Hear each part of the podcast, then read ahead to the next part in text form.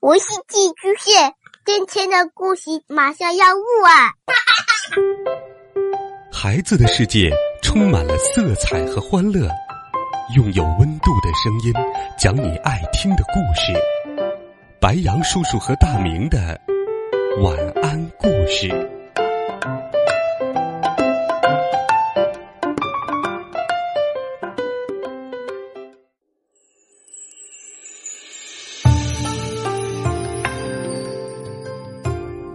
小朋友们，晚上好！又到了白羊叔叔给你讲故事的时间啦。今天是周五，白羊叔叔会继续给你讲历史上发生的那些好听故事。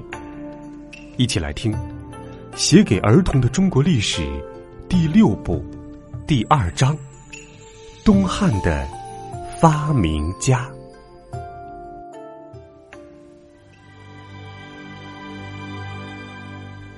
纸、浑天仪和地动仪，这些全都是东汉发明家的妙点子。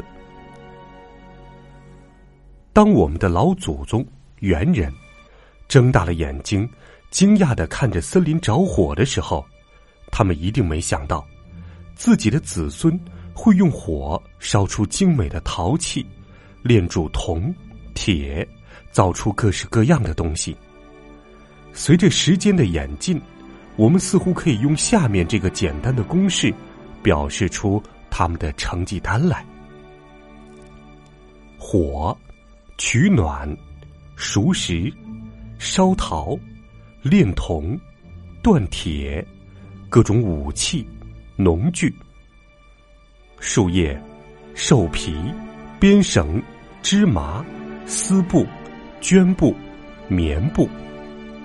洞穴、窝巢、草房、木屋、土砖房、阁楼、宫殿、城市。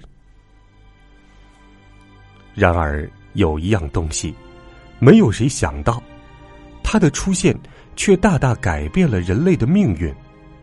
你知道，当猿人用简单的声音符号互相传递讯息时，他们或许觉得那些已经很够用了。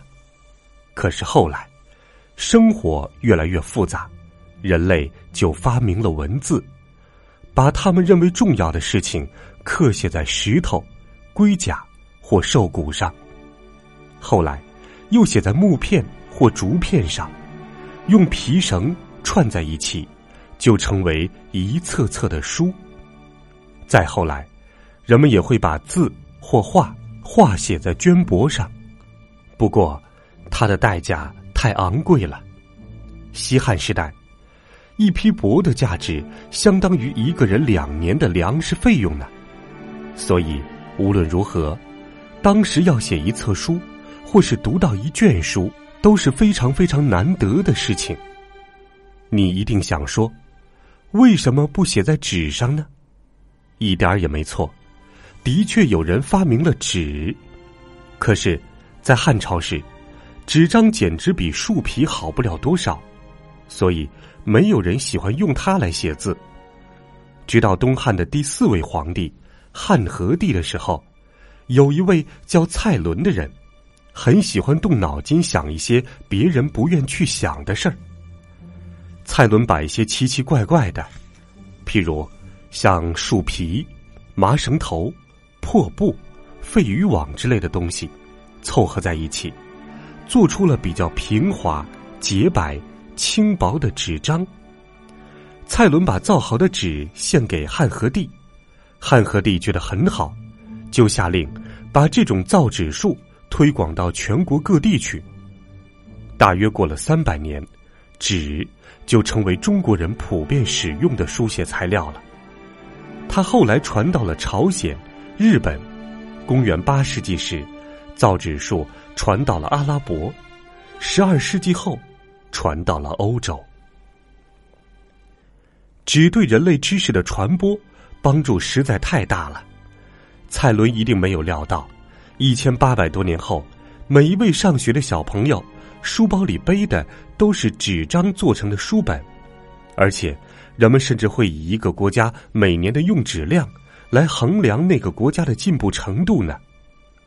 在古代，人们对天、地、日、月、星辰的现象总感到神秘而好奇，于是编织了许多神话故事。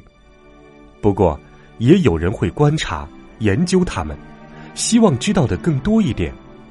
于是有一种说法认为，天就像是半圆形的碗，地就像是个盘子，大碗盖在盘子上，而日月星辰则附在大碗盖上转动。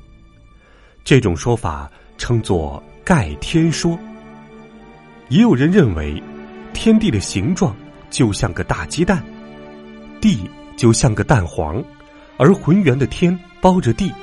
日月星辰则散布在蛋壳上，绕着蛋黄旋转。这种说法称作“浑天说”。在东汉第七位皇帝汉顺帝的时候，有位叫张衡的人觉得“浑天说”比较接近事实。不过，他并不像别人那样，只是一个劲儿的说天想什么，地想什么，吹牛吹得天花乱坠而已。为了证明自己的看法，他索性设计了一座天文仪器——浑天仪，上面刻着日月星辰。他利用水的固定滴流力量来转动这座仪器，在夜晚，天空中的星辰移到哪儿，浑天仪上的星辰也一样能自动移到那个位置。他用浑天仪证明了天地日。月星辰，真的像他说的那样，在转动。聪明的张衡，不久又发明了一座地动仪，那是用来测量地震的仪器。它是青铜打造的，形状像个酒坛，四周有八条龙，代表八个方位。龙嘴含着铜珠，如果哪个方向有地震，面朝那个方向的龙就会把铜珠吐出来。由张着大嘴蹲在地上的铜蛤蟆接住。公元一三八年二月，有一天，那座地动仪朝西面的龙嘴突然吐出了铜珠，当的一声掉到蛤蟆嘴里。由于附近并没有发生地震，因此大家都觉得张衡的地动仪不过是个骗人的把戏。然而，过了几天，离洛阳一千多里的西部。由快马传来讯息，说那儿发生了大地震，大家这才相信了张衡的厉害。张衡还发明过许多东西，比方说车子的计算里程器，他利用车轮旋转一圈的长度和一些齿轮连接在一起，让车子每行走一里路，上面的木头人就击鼓一次；每行走十里路，木头人就敲钟一次。又比方说，他还发明了世界上最早的测风向和风力的仪器——后风仪。你会不会觉得，一位有贡献的发明家，远比那些高高在上的皇帝、贵族们要伟大的多呢？像蔡伦、张衡这样的人，如果活在今天，一定受到所有人的赞美和敬仰。不过，在东汉时代，却没有太多人注意他们。张衡既没有发财，也没有做大官儿他后来还受到别人的嫉妒和排挤，忧郁的死去了。东汉帝国也并没有因为出现伟大的发明家而发财，或是变得比较强盛。东汉帝国在第四位皇帝汉和帝以后，多半的皇帝都很短命，有些还没长成大人就一命呜呼了。新继位的皇帝更是年轻，有的甚至出生才一百多天，就有母后抱在怀里，继承了皇位呢。